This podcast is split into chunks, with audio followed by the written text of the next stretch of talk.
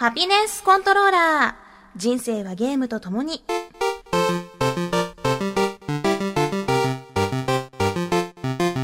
この番組は FPS から美少女ゲーム、さらには洋ゲーまで、私 DJ ミスズの生きる糧となっているゲームについてご紹介。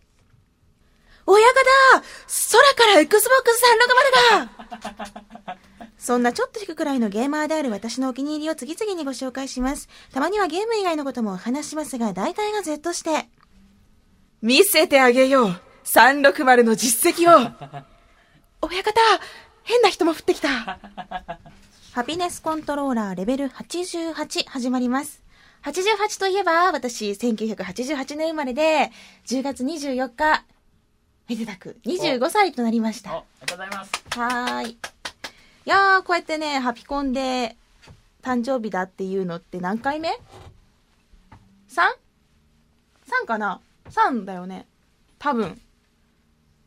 10月の十何日かにハピコンの最初のやつを始めたから、多分誕生日っていうの、そうだ、多分3回目だと思う。まあ、特にね、何も変わったことはなく、普通に誕生日の日も仕事をしていて、でもね、本当にたくさんの方に祝ってもらいました。お、私ただ生まれただけなのに、何もしてないのにね、あ、生まれ落ちただけなのに、なぜこんなにも祝ってもらえるのかとちょっと申し訳ない気持ちになりながらも、でも、ああ、こうやってね、あの、感謝しながら周りの人に、ありがとうって皆さんのおかげでここにいるよって感謝しながら、またこう生きていけばいいんだなって改めて感じたりしました。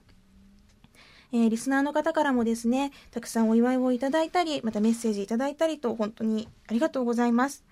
私、25になってもまあ、変わらずずっとゲームばっかりしてると思うので、よかったら一緒にこのラジオとかもね、通して、あの、見守っていただけたらなと思います。さてさて、24歳の1年間を振り返るとですね、まあまあ、まあまあまあ、ボートレースのピットリポーターを始めたりと、いい感じに仕事の方は順調にいったよなっていう思いがあります。でですね、ちょっと私、日記を振り返ったんですよ。お、実は私、もう16歳ぐらいの頃からかな、毎日ちゃんと日記をつける習慣があって、まあなかなかその毎日毎日ってことにはいかないので、3日貯めて一気に書くとか、そういう風にしてるんですけど、ちゃんとね、こうやってほら、おー、すごい。本当に毎日書いてありますね。うん、しっかり日記を書いてるんですよ。で、まあ、これをね、日記見直してみたら、あのー本当にね、仕事とゲームしかしなかったんですよ。じゃあちょっと、日記をね、さすがに仕事で、こう、なんかこう、もう辛いとか書いてるのもいっぱいあるけど、そういうのは読めないので、なんかこう、のんび、ほのぼのした、うん。普段のそのお休みの日の日記なんかをちょっと読んでみようかなって思います。いや、1年前ね、何をしてたかなって思い返すと、本性みなみさんがね、遊びに来たりしてくれましたね。うんじゃあ、まずね、10月22日、えー、タイトルもちゃんとつけてます。赤兵衛。疲れていたのか起きられず、昼過ぎに5階に出社。椅子がいいものになっていてよく眠れそう。20時までシナリオチェックをして、その後家サブへ。2回とも負けた。なんで勝てないのかな？悔しい。これはちょうど去年のね、あの10月は、バイス・シュワルツカードゲームにハマっていた頃でして、イエローサブマリンカードショップね、そこに行って、野良対戦をこうよくお客さんに申し込んでました。へ私と戦えみたいな。そんな、そんな上からじゃなかったけどね。すいませんが、って。初心者なんで、ちょっとこうあの、私に教えながら戦ってもらえませんかみたいなこと言ってた時期ですね。会社の椅子は眠るためのものじゃないですよ。そうなんやけども。はい。まあ、いい椅子になってたんですよ。もともとその、なんか会社の引っ越しがあってね、うんうん言っても入れ替えみたいなもんだったんだけど、うん5階と2階こう変わってみたいなね。うんそれで行ってみたら、なんかすごいいい椅子になってて、もう社長椅子みたいな。ふかーみたいな。わーみたいな。これめっちゃ眠れますよって言ったら、めっちゃダメって言われた。そうですよねみたいな。そうですよね。はあ。そうそう、そんなこともありましたな。あとはだね、えー、10月29日お休みで、今日は一日お休みにした。ゲームをするはずが17時になって、ようやく意識がはっきりしてきた。ディスオナード面白い。久々に素敵なゲームに出会えたかも。この時はちょうどディスオーナードやってましたね。本当にこれ素晴らしいゲームでしたね。私も確かこう、お話ししたと思うんですけれども、今やっても絶対楽しめると思う。もう一回最初からやってもね。なんかダメな大学生みたいな生活してますね違うこれ空いてるところ全部仕事してるの。で、全部結構ね、割とね、私、あの、ブログとかさ、ツイッターとか、その、疲れたとかね、出したくないの、一切。なるほどなるほどだけどね、日記にね、かなりね、もう、はいひどいこと書いてる。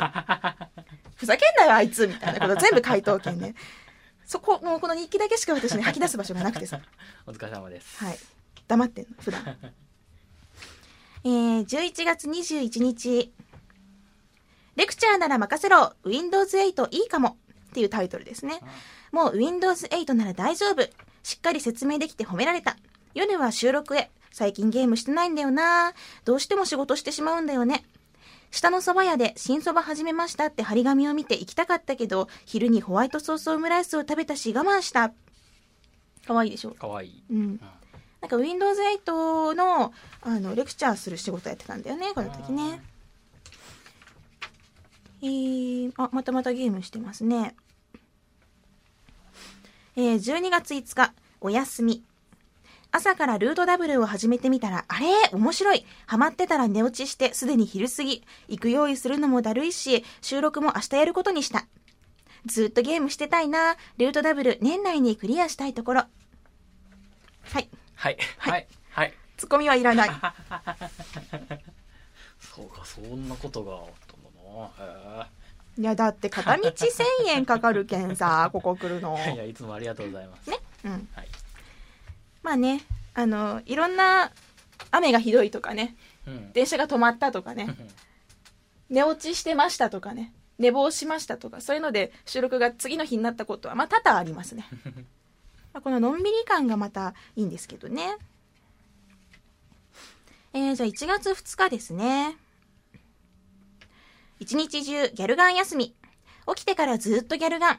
コータや美穂が来るし、お部屋に引きこもり。バカにしてたけど面白いな。明日から仕事か。まあでも正月休みは2日もあれば十分かな。って言ってます。よう働きましたよ。ほんと。次はですね、ちょっとかなりショックを受けてて、短いですね。お2月18日、マブラブショック。2日頑張ったし、1日休みにしてゲームをすることに。そしたら、マブラブでものすごいショックを。マリモちゃん、まさかの、これはやばい。はぁ。って終わってる。まあ、これは、うんね、本当にいろいろありましたな。ううんん。マブラブまだやってない方は本当にもういろんな意味でねこう感情を揺さぶられるタイトルですのでおすすめです楽しめて実績までもらえるなんて本当に素晴らしいことですからぜひ遊んでください。じゃあ次3月3月13日確定申告。もっと早く行きましょうね。起きると天気が悪い。こんな中歩いていくのか。頑張った。意外と人が少なくあっさり終了。所得税支払うかと思ったら戻ってくるって。やった。収録して帰宅。荷造りして360をオンにすると USB メモリが壊れてる。それはないよ。夜中にへこんだ。その日か。うん。その日あーで3月とかファークライとかもやってるね。あとギアーズ・オブ・ジャッジメントとかね。すごいねいろいろちゃんと書いてるからさ。これ遊んだなっての分かるんだよね。まあこんな感じで4月はねシュタインズゲートのあの新作プレイしてたりとか5月はカラドリウスやってますね。ここねカラドリウスしかしてない日ほらもうね日記書いてないもん。4面。4面1、10、100、1000万、10万、100万。1669万1920.61ってメモしか書いてない。スコアしか書いてない、うん。次の日も、えー、5面で45位とか、うん。なんか、5月20日、ゲームデイ。カラドリウス、初めて6面に行けた。ボムでゴリ押しだけど、もうこの上は難しいかな。順位は46位。フェイタルイナーシャもやってみると結構楽しいことに気づいた。少し実績稼いでみようかな。1日どっぷりゲームの日。とかね。ああとほら、バイオショックの、あれだよ。新作も遊んでるね。ほー。へえ。いや、楽しいね、こうやって読み返すと。リポーターデビューした日とかね、そのリポーターデビューするまでのいろんなもうね、苦難を書いてますね。もうやめたいみたいな。もう向いてない、辛いみたいな。泣いたとかね。たくさん書いてあるけど、でも無事にデビューした日は本当に喜んで書いてるし。ううんん。7月3日収録 EDF4 があるって分かってるとどのゲームも魅力的に思えない。ひとまずダラダラマインドジャックしてたら雷がどんどんひどくなってきて一瞬停電した。360の電源が入らなくなって焦った。ちょっと眠かったけどスタジオに行くと レイアウトが結構変わってたとかね。あ まあこういう収録だったとかこういうゲーム遊んだとかちゃんと残ってるわけです、まあ、でも振り返ってみると何も変わってないですね。うんよかった。そうですね。うん。私いつもこんな感じなんだな 25歳になってもまあ何も変わらないんでしょうね。本当。これからどんなゲームに出会えるのかどんなね実績を積み重ねていけるのかすごく楽しみにしています。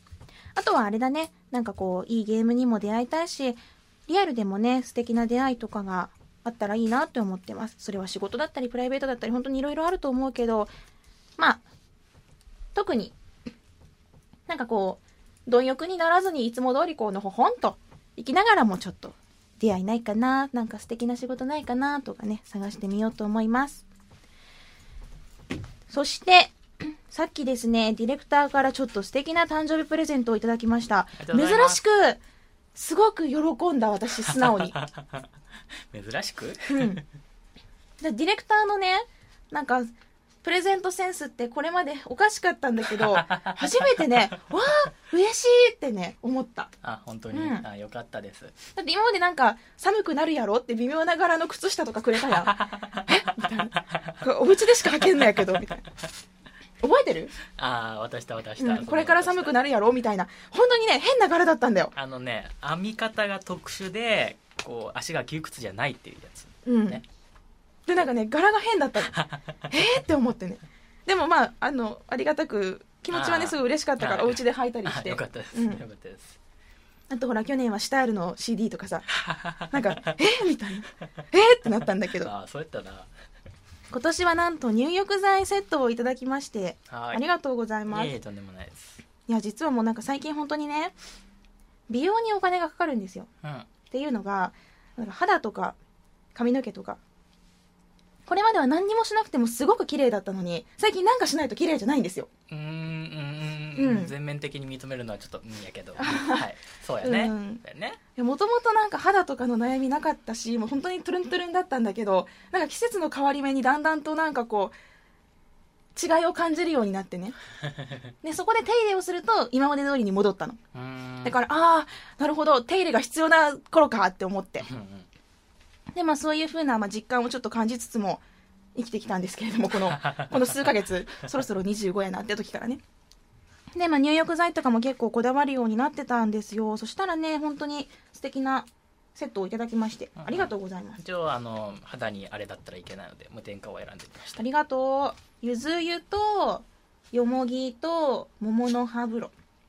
素敵だね、ありがとう。いえいえわーなんかほんと皆さんありがとうございます。もうちょっとこれ明日から出張なんでしっかり出張中にね癒されて使い。いたいと思います。はい。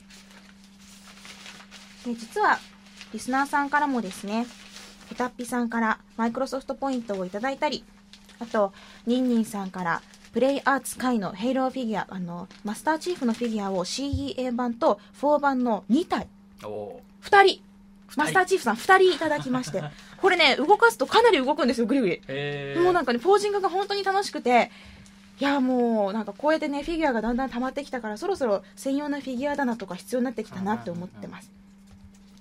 そしてあの、同じ電波組のファンであるジャハさんからも素敵な電波グッズいただきまして、なんと電波ブックっていうそのこれまでの電波組の歴史歴史がね、詰まった本と、あと電波組インクの CD と古川みりんちゃんの CD をもらいました。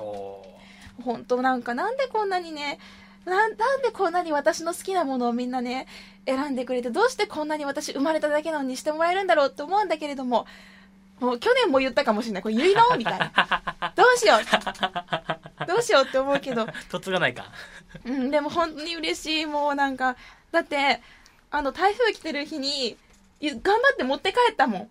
置いていってその晴れた日に全然スタジオでねあの預かってもらうこともできて後から持って帰ることもできたんだけどもう今すぐにお家に置きたくてあのビールとかでねくるんでねしっかりもう雨の中こうガッと抱えて持って帰りました。ありがとうございます。あこうやってなんかね私支えられてるんだなって本当に実感するのでうん。皆さんにちょっとでも楽しいなって思っていただけるように25歳も頑張ろうと思います。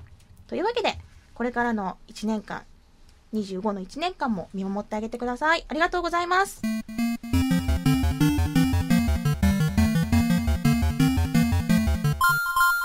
それでは皆さんからいただいたメッセージ紹介したいと思います。今回ですね、メールがかなりたくさん届いておりまして、全部紹介することはできないんですが、えー、一部読みながらね、皆さんにも紹介したいと思います。では最初は、えー、ボンクラケンさんからです。みすずさん、住本さん、こんにちは。ハピコン2周年おめでとうございます。2年もやっていれば色々と大変なこともあったと思います。寒い日も暑い日も雨の日も雪の日も疲れてて休みたい日もあったでしょうし、あ、休んだそういう時。忙しい中無理やりスケジュールを上げて収録した日もあったでしょう。海辺のベンチで振られた日もあったかと思います。あれ？なんか思い出したぞ。本当にお疲れ様です。そしていつも楽しい番組をありがとうございます。これからも3周年、4周年と目指して頑張ってください。ということです。ありがとうございます。振られた日もありましたね。なんで掘り返す？うん。うん。まあ寒い日も暑い日もあったし、雨の日も雪の日もあったけど、疲れてた時はね、休みました。素直に。はい。ね、でも、だからこそこう、ああ、もう収録が嫌だなって思うことなかったんだよね。うんうん、続けられてきましたね。そうそう、楽しい話をしようって。相変わらずね、ずっとノーギャラのまんまで、どちらかというと交通費の方が出ることも多かったけれども。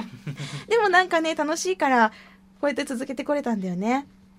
うんこれからも3周年4周年頑張ります。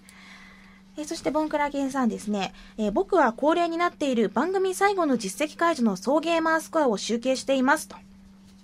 あのボンクラケンさんのブログでですね私がポコン何時なんとかかんとかって言ってるじゃないですか。あれをあのー、全部全部こう、集計して、じゃあ今いくら溜まってるのかっていうことをね、全部まとめてくださってるんですよ。で、このメッセージを書いている2013年10月13日の時点でのハピコンにおける総ゲーマースコアは 1140G となっています。ほう。ね、1140G、まあ、ちょっとソフト1本分くらいにはなったんだなと。結構ね、100G とか増えたりしたこともあったし、うん。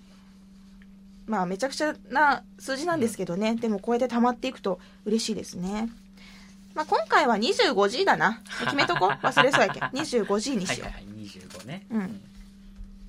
増えます。ボンクラケンさん、集計お願いします。えー、メールありがとうございました。続いてはナビーさんからです。みすずさん、住本さん、こんばんは。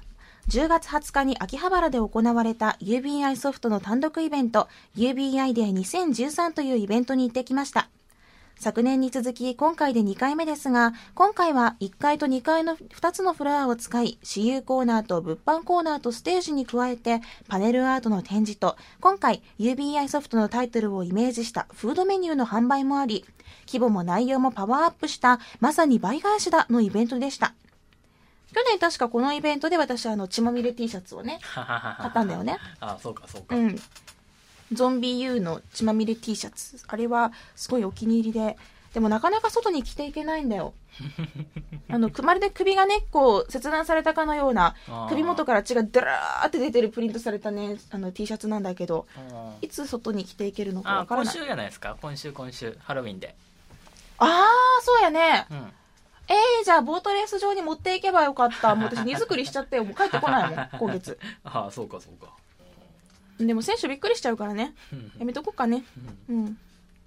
えー、そして、UBI ソフトの期待のタイトル、アサシンクリード4ブラックフラッグ、ザ・クルー、ロックスミス2014、えー、そして、スプリンター3ブラックリスト、レイマンレジェンドの私有ができましたが、残念ながらウォッチドックスは発売延期になってしまった影響で私有代はありませんでした。また、Xbox One での私有はできませんでした。ステージイベントもあり、一日中遊べた UBI デー2013で語り尽くせないほど楽しめたんですが、何よりも UBI ソフトのユーザーさんを喜ばせたい、楽しんでもらいたいっていう思いが伝わってきたイベントだったと思いました。台風の影響なのかすごい豪雨でしたが、それでも多くの人が遊びに来ていて盛り上がっていました。とても楽しかったですよ。UBI ソフトは大好きなメーカーです。ということです。こういうイベントをね、いつも東京だからちょっと悔しくなっちゃいますよね。ううん。東京でしかも土日に開催されると、もうイベント業なので絶対行けないんですよ。もしくは、スタッフとして MC として潜り込むかっていうところなんですけど、潜り込んだところで私有はなかなかできないので、これまたちょっとね、歯がゆい思いをするんですよね。えー、いいなぁフードメニューの方がちょっと気になるんですよ。UBI ソフトのタイトルをイメージしたフードメニューの販売。へえスプリンターセルのサムフィッシャーのフードメニューをちょっと想像しよう。私はですね、サムおじさんのね、あの白髪混じりの硬そうな髪がすごく好きなんです。うんあのグレーの。うんというわけでごま塩握りとか？どうかな？なるほど、うん。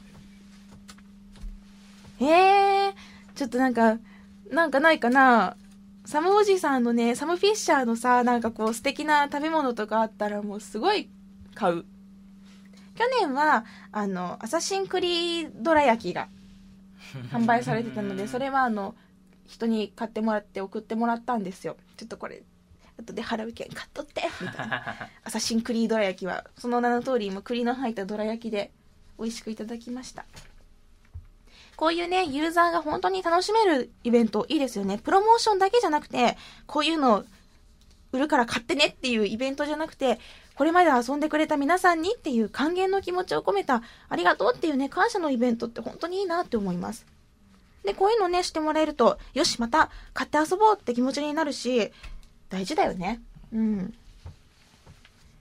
わあ、いいなちょっと、いつもね、関東でしかないのが悔しいけれども、まあ、今度はぜひ行きたいなと、機会があれば行きたいなと思ってます。ナビーさん、レポートありがとうございます。えーそして続いてのメッセージは、ワイカトーさんからなんですが、これ本当に嬉しいメールですね。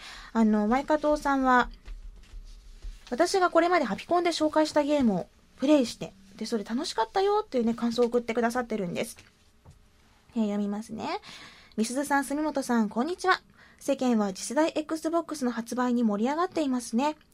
360歴8ヶ月の初心者の僕は、そのような時代の流れに全くついていけておりません。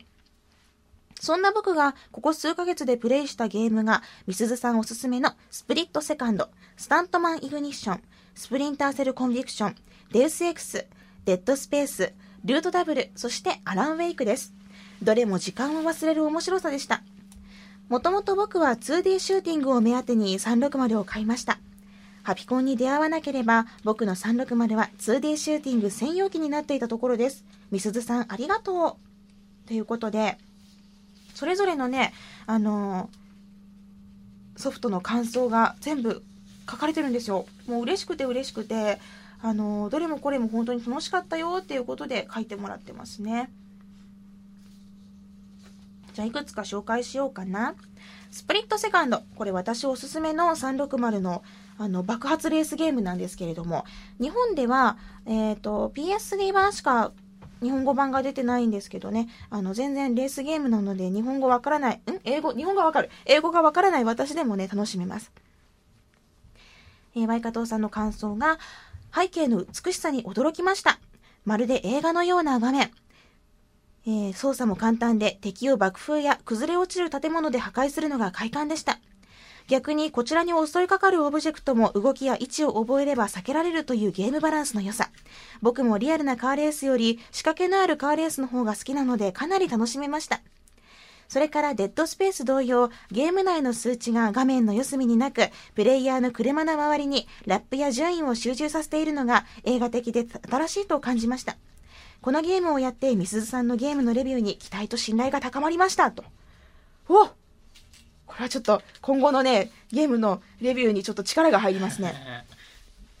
うん、さあの、スプリットセカンドは本当にね、あの、こんなに豪快な、アホのようなレースゲームはないと思えるので、ぜひ遊んでもらえたらなと思います。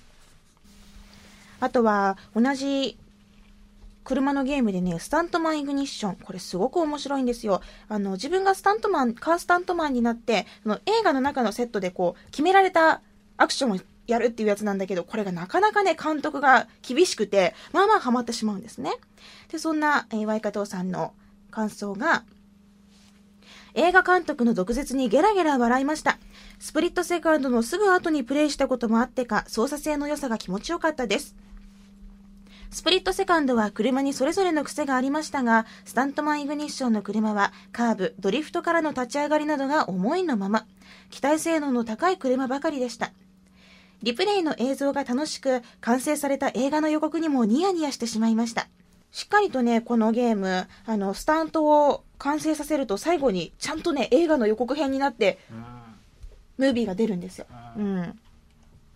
いやー、スタントマンイグニッションちょっとこう、聞いてるとまたやりたくなったな。星5をね、しっかりとこう、ちゃんと、星5個取るのなかなかね、ステージで難しいんですよ。うんそれをね、もう一回挑戦したいなって思いました。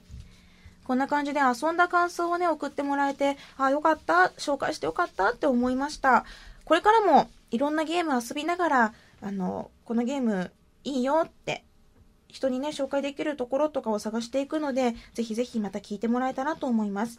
最近はスあのスプリンターセルブラックリストばっかりやっててですね、あんまり新しいゲームには出会ってないんですけれども、しっかり積みゲーとかも崩しながら楽しんでいきたいなと思ってます。ワイカトさんはまだ3608ヶ月、ね、360歴8ヶ月ということなんですが、でもこんなに、まあ、デウス X だったり、スプセルコンビクションだったり、デッドスペースだったり、またね、こういうレースゲームだったり、ルートダブルだったり、いろんなジャンルのゲーム遊ばれているので、あ、こんなゲームたくさんあるの、360いいなーって好きになってもらえたんじゃないかなって思います。ぜひぜひ、これからも360とね、楽しい日々を過ごしましょう。ありがとうございます。えー最後にボブ山田さんからです、えー前回ですねアセンドについてのメールいただいてたんですけれどもその中で私メールを要約してねあのー今のところ課金されてないですよっていう紹介をしたんですけれどもそれについてちょっと訂正がありましたので訂正メールがね来ていましたので紹介したいと思いますえー実際のところ私は1000円ちょっと課金していますよということですクローズドベータの時は英語でシステムが理解でき,、えーできなかった上にバランスが厳しかったので、えー行き詰まってやむなく1000円課金しました。オープンベータの時も起点する王者を設定する際に装備のアップグレードをもう少ししておきたいとこだわったせいで少し課金しました。前者はクローズドの時の話だし、後者は自分に変なこだわりがあったことから、それを踏まえた上で普通にプレイしていたら課金しなくてもまあ大丈夫でしょうと思っていますということです。なるほどですね。あの、メールね、結構私、こう、要約して読むことが多くて、これまで送ってくださった方、あると思うんですけど、なかなかね、ここ伝えたいのに、読んでもらえなかった、ここだけ読まれなかったとか、あるかもしれなくて、もうそれは本当に申し訳ないなと思います。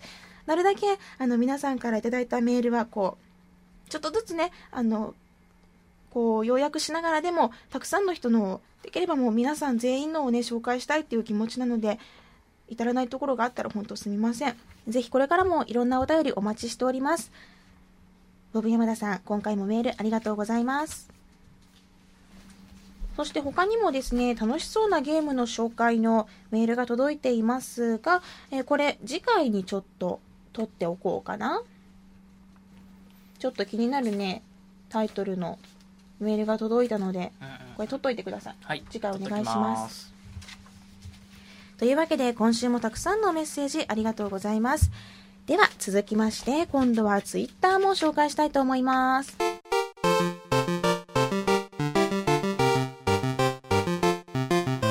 Y 軸反転についていくつかツイート届いてますね。えー、地蔵さん。Y 軸反転はゲームによるな。アクションは通常で。FPS、TPS は反転にするけど、それも実際はゲームによって違うんだよな。最初にやってしっくりきた方がどっちかに左右されてると。いうことなんですけど、ゲームによって反反転しない、するしないって分けるのすごいですね。うんでそんなね、順応能力なくて、うん。もう常に Y 軸は反転じゃないともうめっちゃ戸惑ってしまうんですよ。うんだからこうなんかのねゲームの私有とかイベントに行って遊ぶとめっちゃド下手な人になるなんかもう本当に天井空見ながらねこう銃撃ってるみたいな本当にえ大丈夫この人みたいなねプレイをししてしまうんですよ。うん。だからどっちもできる人ってすごいなって思う。うーん。で諸広さんも Y 軸反転は飛ぶものだけと。こうなってしまったのはスペハリ、アフターバーナー、ギャラクシーフォースなど大型筐体のせいということなんですが、えーさらに、ヘビの人さんが、私もエスコンですっかりフライトものは Y 軸反転しないとダメな体になってしまったんですが、どういうわけか FPS や TPS 操作の RPG のようなものは Y 軸反転だと操作が全くうまくいきませんと。不思議ですね。これについて、ボンクラケンさんが、えー思うに FPS の視点は直感的に動かしてて、フライトものは視点を動かしているというより操縦桿を引く感覚なんじゃと自己分析。確かに、こう、スティックを手前に倒すことで、こう、操縦桿だったら上にグンってフライトものう、んうんうん。実際の飛行機とかもなるわけでしょ？うんうんうん。多分それなんでしょうね。でも私はそのフライトものの感覚を人のその FPS、TPS の首にも同じように、なんていうのかな、そうなっててうんうん人の頭をこう下に引っ張って引くとその頭がグンって上に向くとか、なんかこう、多分、なりきれてないんですよ、FPS なのに。FPS なのに直感的に上を見たい時に上に押さないっていうのは多分、操作してるっていうどこか私の気持ちが入ってるんですよね。うんつまり私は、もしかしたら、ゲームの中に入りきれてない、まだまだ、三級なやつなのかもしれない。い一流にこうなりきれて、三流のね、ダメなのかもしれない。うん どうなのかなえー、直感的にだって動かせるって、それなりきってるってことでしょ？上見たい時に上クンって押すって。すごいよね。私まだ操作してるっていう多分、なんかこう操ってる、うん、そういう、なりきれてないんだろうな。へえ。あ、でもクレフさんも Y 軸反転について遅ればせながら、自分は Y 軸反転派です。スティックを頭に見立てて見上げるときは顔が上がって、後頭部が下がるからスティックを下方向に倒す。見下ろすときはその逆ってイメージ。おかげで自分の頭を一緒に動かしてしまうことも。私と同じですね。そう。頭とスティックも同じなんですよ。あスティックの根元が首だっていそうそうそう。そういうこと。だから、それを下にグッて動かしてあげると、上向くでしょ？なるほどうん。ああねはあ人によって捉え方が全然違うんですねうん。もうだって感覚だもんね、ゲーム動かすっての。うんコントローラーって、こう、優れたデバイスではあるけど、完璧じゃないからねう。ん実際さ、FPS とかもマウスの方が断然いいのはもう分かってるし。いや、まあ、でも、やっぱ引き金を引く感覚はね、コントローラーじゃないとないからね。はは。すごいですね。えーピオリさん。自分は Y 軸すべて反転してるんですが、娘ちゃんにマイクラやらせてあげたとき、Y 軸反転させたままなのに気づいたけど、本人は何の疑問も持たずにプレイしてました。そういうものだと勝手に理解したのかなということです。あの、多分、お子様の方が慣れるのが早いんでしょうねだって私、人にゲーム紹介した時に、割とこう、まだ360初心者の人とかにね、あの、おす、おすすめするときに、なんか変、動かしづらい、なんか視点が難しいっていう声を聞いて、あじゃあ反転してみたらどうかなとか、ノーマルにしてみたらどうかなとか、何回かね、アドバイスしたことがあるんですよ。うん意外とね、お子様の方がこういうのすぐ慣れるんでしょうね。うん、いろんな捉え方がありますね。まあ、Y 軸反転するなら、なんでじゃあ、じゃあなんで左右は反転しないのって今度言われちゃうと、うーんってなるんだよね。なぜか上下だけなんですよ。X 軸反転をすると本当にまたこれも動けなくなってやったことあるんだけど、うん。うんうんうんなので、X 軸はノーマルで Y 軸はリバースと。うんいう私はもしかしたら変なのかもしれないけど多分いるんだろうなと思いますだってねインサイド XBOX のあのーほらバイオハザードのさ収録してる時にうん。隣でね山本さんがこうプレイしててもうまず最初に手元見てあこれノーマルのまんまやって思ってね。もうどうしようもらったらまず最初にリバースにしないとっていう。でも収録中だしそういう隙はあるのかって思ってそれしか考えてなくってね。もう Y 軸にしなきゃ。私はもうすごいゲームが下手な人って思われてしまうみたいな考えにすごいとらわれてしまって、えーコントローラーもらった瞬間すぐにオプション入ってましたよね。収録中にやっていいのかすごい迷ったけども、今やる、もうやるならやるしかないみたいな。断ったりしてもね、なんか逆になんかあれだし、みたいな感じでやりましたもんね。うんいや、もうプレイするときに Y 軸じゃないと本当に動かせないので、もう、これからもずっと Y 軸のままなんだろうなと思います。X 軸反転しないのはじゃあなんでだって不思議だよね。うんスティックを首に見立ててるから、ね、左向くときにはじゃあ右にグッて引けばいいんだろうけど、そこは違うんだよね。変なの。まあ、慣れだよね。うん。逆に自分は絶対ノーマル、どっちもノーマル派とかね。逆に自分はもう Y も X もそれはもうリバースだよって人の意見が聞きたいです。ディレクターどっち？僕はもうゲームのデフォルトに合わせますよそれノーマルじゃん、大体。ああそうなのかな、うん。一番最初にあ軸反転してるって気づいたのがうん。プレステ2の最初のモンスターハンターをやった時だったんですよねあれ確か Y 軸だけ反転してるんですよ。その時えらい戸惑った気がしますうんそのぐらいですかあんまじゃあこだわりないんだ。ねないですまあ、今はね、その360の本体設定で Y 軸判定をもう最初からオンにしてるとゲーム内に全部ソフトでも反映されるんですよ。うん字幕とかもね。だから、まあ大丈夫なんだけど、まあ、とにかく癖だね。最初にゲームを始めると、最初に、もうまず一番最初にオプションに行って、もう反転されたような分かってるけど反転してるよねって確認して字幕オンにしてみたいな、そういう作業が絶対ありますね。うんいや、Y 軸のちょっと話は盛り上がってしまいますね。えー、五平さん。プレイウィズゴールドでヘイロー3を落としたけど遊んでないという方、よければ一緒にキャンペーンを遊びませんか？という募集をかけてみる。26日23時くらいから難易度アドバンス以上で1、2時間ほどプレイ予定です。最大3名様リップくださいまし？ということです。ハピコンタクがこうやって、なんかね、マッチングの場所になったら嬉しいよね。一緒にやろうよみたいな、えー皆さんねいろんなゲーム遊ばれてますね。星野博さんが、えー今日から本気出してスプリンターセルコンビクションやるぜということで 3D 酔いにめげず、えー20年前のイラクまで来ましたというところです。スプセルコンビクションはぜひもう大好きなゲームなので遊んでほしいですね。私ねあの今の今のそのブラックリストのサムもすごい好きなんだけれどもこのスプリンターセルコンビクションの時ってまあいろいろあって荒れてるんですよ。うん。サム・フィッシャーさん。で、なんかもう、もうなんかすごいなんていうのかな、荒れてるっていうか、こう、うん、いろんなものにこう、まあ、すさんでる、まあ一緒やね。なんだけど、髪とかもね、まあ、ち多分自分に適当になってるんだろうね。ちょっと髪も変に伸びてたりとかね、こう無造作な感じでね。なんかね、すごいかっこいいんですよ。その荒れっぷりが。ななんかもう、包んであげたくなる。だから、なんかね、そのブラックリストの時の整ってしまったサムがすごい寂しい。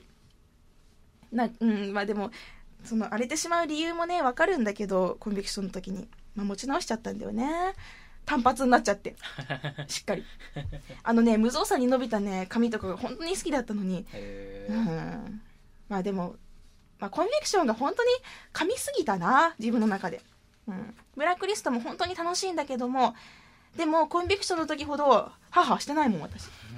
それは多分尋問シーンがなくなったとか、なんかこう見えてない時の白黒のね、あの演出がなくなってしまったとか、あとなんか、いろんな目的地表示とかが光で表されてたのがちょっとね少なくなってる気がするんですよ。そういうセンスの良さとかがせっかくね感じられた部分が少なくなってしまった部分とかあってですね。なんかこう変わったなって思うんだけど。でも面白い。ブラックリストもすごく面白いなと思ってます。ぜひ星野博さんもコンビクション最後まで遊んでブラックリストも楽しいのでもう本当に私だってちゃんと実績集めようと思ってるぐらいですからぜひね、コンビクションの後に、まあ、あんまりじあの期間を空けずに遊んでほしいなと思います。周吉さん、ムチポが廃盤になると聞いて、ケイブベストのムチムチポークポームチポッタ。何のこっちゃって思ったけど。えっと、ムチムチポークってありましたね、そういえばね。あの、あれが廃盤になるそうで、えーベストのムチムチポークをムチポッタ、ムチポチったらしいです。で、白熊さんが、廃盤だと？まだ Xbox360 のムチムチポークピンクスイーツを買っていない人は早めの確保を急げ 後で欲しくなっても知らんぞということです。そんな言われるとちょっとなんか気になるよね。え？みたいな。シューティングゲームですよね。ムチムチポーク？私もムチポチった方がいいんですかね。うんそしてですね、あの、ナノブロック大好きなフルチンさんが、ミスズ城の誕生日でありましたが、おめでとうございます。お祝いのケーキを用意しました。足場に乗ったままこちらへどうぞ、ということなんですけど、これね、素直にね、受け取ってはいけない気がすごいしてしまう、こう、危険のね、香りのね、漂うケーキなんですよね。うんなんか罠ですか？いやいや、そんなことはないんですけれども、まあ、詳しくはポータルのゲームを遊んでもらえたら、ポータルをね、遊んでもらえたらわかると思うんですけれども、えこのケーキ、うん、あり、ありがとうございます。嬉しい。ありがとうございます。まあ、でも、ナノブロックでこんなの作れるなんてすごいなって思いました。あとね、あの、バルーンアーティスト、バルーンパフォーマーのジンさんも、風船でね、バースデーケーキを作ってくださったりと。すごいですよね。皆さん本当に器用で。私、そういうね、特技とか何もないから、器用さとかも全くないからね、すごいなって思いました。ありがとうございます。ちょっとケーキはね、あの、んポータルのケーキの方は怖いけれどもね、バルーンのケーキの方もね、すごい喜んだりとか、なんかもう複雑な気持ち今。ありがとうございます。とにかく、ありがとうございます。えーでは、もっともっと紹介したいところなんですが、えーそろそろですね、スタジオの時間が残り10分ということで、次の人にバトンタッチをするために、ここら辺にしておきたいと思います。でも、全部読ませていただきました。ありがとうございます。ぜひ、これからもディレクターは、あの、ツイートがたまれば、印刷をするという作業を忘れないように、ーお願いします。はありがとうございます。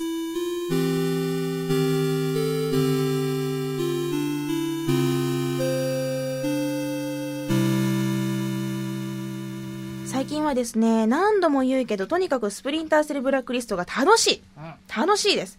もう、ゴーストスタイル。最初はね、バレないように気絶をさせるっていうスタイルで行くつもりだったんだけど、もう途中から、気絶すらさせたくないと。もう、もうサムがいたことはもう何もなかったかのように。もう、へ誰もいなかったかのようにクリアをしたいとね。何の痕跡も残したくないという、そういうこだわりからもう完全なゴーストスタイルで。もうバレないように、さささ、すすすっと四角をついて動き、誰も傷つけず、気絶もさせず、プレイをしています。で、今ね、LNG ターミナルに来てるんですけど、もうこれかなり、かなりのね、かなりの終盤だと思うんですよ。なので、もう今日明日中にはね、クリアをしたいと思ってます。で、終わったら、グランドセフトオート5を買ってあるので、それを遊んで、あとファーミングシミュレーターを注文して、だらだらと遊ぼうかなと思ってます。では、そろそろエンディングですね。えー番組の最新情報はラブ f m のウェブサイトからチェックしてください。URL は lovefm.co.jp、http コロンスラッシュスラッシュ lovefm.co.jp です。パソコンかスマートフォンからアクセスすると、ポッドキャストのコーナーがありますので、そこからハピネスコントローラーを選択してください。メールフォームや私、ミスズのブログへもリンクしています。ツイッターのハッシュタグは、シャープハピコン、シャープ HAPICON。番組に関することをつぶやくときにはぜひ使ってください。ということで、今回はここまでです。あと7分あるよ。うんうんうんうんいいの？うん閉めてくださいなんか面白い話ない、はいいやいやいやいや大丈夫ですよなんか片片付けとかもありますあ、そうやね。そうやね。はいわかった。ハピネスコントローラーレベル88。お相手はみすずでした。また次回をお楽しみに。ハピコン。25G。アラサーへの仲間入り。Love FM Podcast. ラブ f m のホームページではポッドキャストを配信中スマートフォンやオーディオプレイヤーを使えばいつでもどこでもラブ f m が楽しめますラブ FM.co.jp にアクセスしてくださいね Love FM Podcast.